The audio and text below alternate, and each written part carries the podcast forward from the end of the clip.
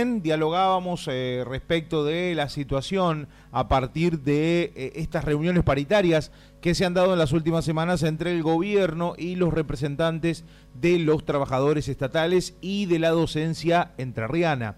Bueno, vamos a empezar a hacer nuevamente una ronda de consulta justamente en torno a, esta, a este nuevo estadio, a esta nueva situación que se está respecto de eh, la propuesta eh, morigerada que presentó el gobierno de la provincia justamente a estatales y a docentes. Para hablar del tema la tenemos del otro lado del teléfono a la secretaria adjunta de ACMER Central, hablamos de Ana de la Loye. ¿Cómo estás Ana? Buen día. Omar Bravo y Alejandro Bauman te saludan de Radio La Voz. Ah, buenos días a ustedes, ¿cómo están? Muy bien. Me alegro. Eh, Nosotros bien aquí, por supuesto inaugurando contigo esta nueva ronda de consultas, la tuvimos la semana pasada cuando fue el primer encuentro. Y ahora bueno, ante el segundo, ¿cuál es la situación eh, de, esta, de esta mesa paritaria, de esta mesa de negociaciones que eh, habilitó el gobierno a pedido de ustedes? Bueno, eh, mira, nosotros como todos conocerás, tuvimos el congreso en el día en el día lunes en, en, en la ciudad de Gualeguaychú ese, con, ese Congreso definió eh, rechazar la propuesta presentada por el gobierno el 18 de agosto declarándola insuficiente y nos mandató a los paritarios a que concurramos a la audiencia que fue en el día de ayer, en el que comunicamos este rechazo y demandamos una nueva propuesta para no más allá del jueves 25 de agosto y que esa propuesta en ese mandato está incluido que en esa propuesta este, contenga las proyecciones inflacionarias acumuladas para los meses de agosto y de septiembre y que ningún trabajador, justamente eh, reafirmándonos y posicionándonos en las palabras del gobernador, que ningún trabajador en la provincia de Entre Ríos eh, estaría perdiendo frente a la inflación. Eso es lo que nosotros llevamos en el día de ayer eh, a la mesa paritaria y en lo que eh, los paritarios por el Consejo General de Educación accedieron a tener una nueva audiencia para el día eh, para el día jueves a las 10 de la mañana, va a ser ahí en el salón del Consejo General de Educación.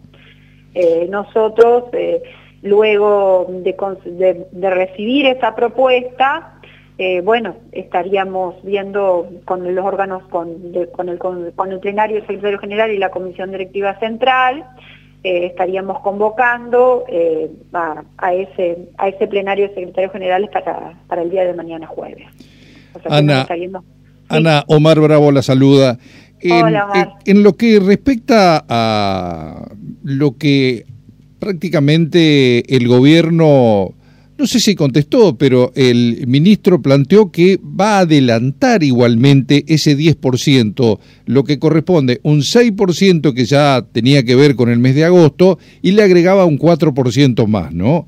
Bueno, esto quedó este, allí en la reunión de ayer ya este, planteado, porque el gobierno dice esto va a ir a cuenta de paritarias o de lo que eh, se acuerde, digamos, ¿no?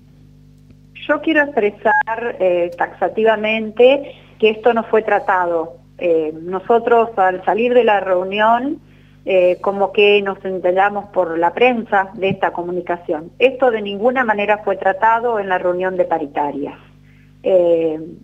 así que fue para sorpresa nuestra. Y además queremos decir que lo que va a pagar, se debía pagar eh, nuevo sería un 4%, porque el 6,16 ya está definido en el, en el mes eh, anterior, en, la paritaria de marzo, de, firmada el 29 de marzo.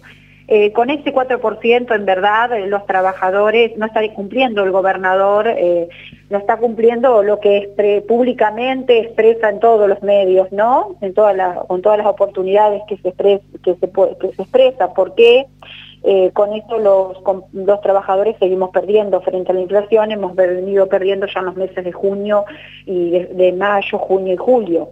Así que eh, por eso es que estamos exigiendo una propuesta que los trabajadores no perdamos frente a la inflación y que se cumpla el compromiso del gobierno provincial de esto de que ningún trabajador va a perder respecto a la inflación. Eh, eso en verdad es una construcción que trabajamos en el Congreso y creo que es una responsabilidad del gobierno provincial y frente a todos los, aumentos y los, y los índices de los precios que se están eh, que son de público conocimiento en estos días y la situación que están atravesando los trabajadores y cuanto más los trabajadores de la educación que no solamente están en sus aulas desarrollando una propuesta educativa, sino que están atravesados por eh, la realidad socioeconómica que vienen, y, eh, que vienen atravesando la comunidad entrerriana. Ana, entonces quedó, digamos así, flotando como que posterior a esa reunión que mantuvieron con ustedes, aparece esto de que ya como que hay una decisión del gobierno provincial que en lo que respecta al sueldo de agosto va a haber un 10% más allá de ese 6 y de ese 4, ¿no? Y que recién para septiembre habría en todo caso algún tipo de propuesta. Eh, eh, eso es lo que se entendió a posterior, ¿no?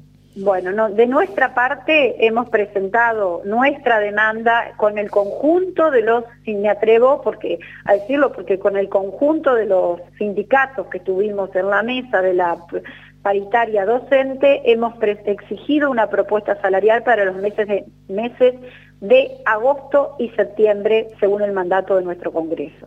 Eh, la definición del pago es unilateral de la patronal y dará cuenta a la patronal que no fue trabajada en la paritaria como te lo expresaba.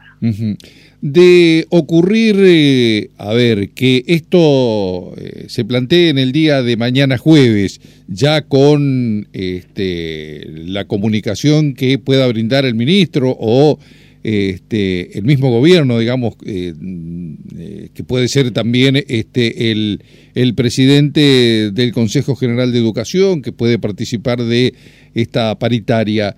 Eh, ¿Cuáles son las medidas? Esto lo va a decidir el Congreso, me imagino, pero ¿hay de repente algún tipo de medida de fuerza? Sabemos que ATE, por ejemplo, ya viene planteando un paro de 48 horas con movilización. Digamos, ustedes al no eh, tener una respuesta adecuada, ¿se aproximarían en, en, en, este caso a una medida?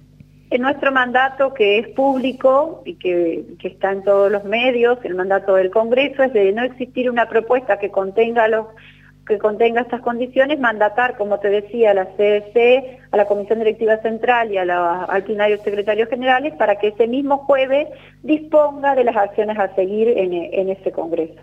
Esta es la facultad que nosotros tenemos, pero en primera instancia eh, apelamos al gobierno provincial que cumpla en su palabra, que ningún trabajador, es por esto la espera y por esto nuestro esfuerzo como trabajadores en verdad, en que dándose esta posibilidad de que el jueves hay una, hay una, una reunión del día jueves, entendemos que el gobierno provincial, seguramente en la voz del presidente del Consejo, que es los paritarios, acercará a los trabajadores de la educación una propuesta que cumpla nada más, nada más eh, las palabras eh, y la intención, la intención eh, política del gobierno provincial en favor de sus trabajadores.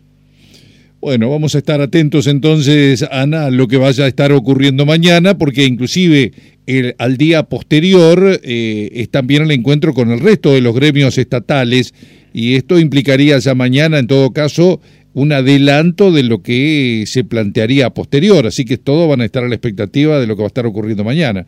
Vamos a estar atentos a eso, ¿no? Sí, por supuesto, eh, trabajando siempre y desde la perspectiva de los trabajadores y en un, y en un contacto y un trabajo con nuestros compañeros también de, los otros sindicatos que, este, que representan a los trabajadores de la provincia de Río. Ana, ha sido un gusto charlar contigo, te mandamos un abrazo grande. Bueno, un abrazo grande y un abrazo también para toda la audiencia y para ustedes que, que siempre nos dan esta oportunidad de poder expresarnos. Gracias a vos por atender como siempre. Abrazo. Gracias. Que tengas un buen día. Hasta, luego.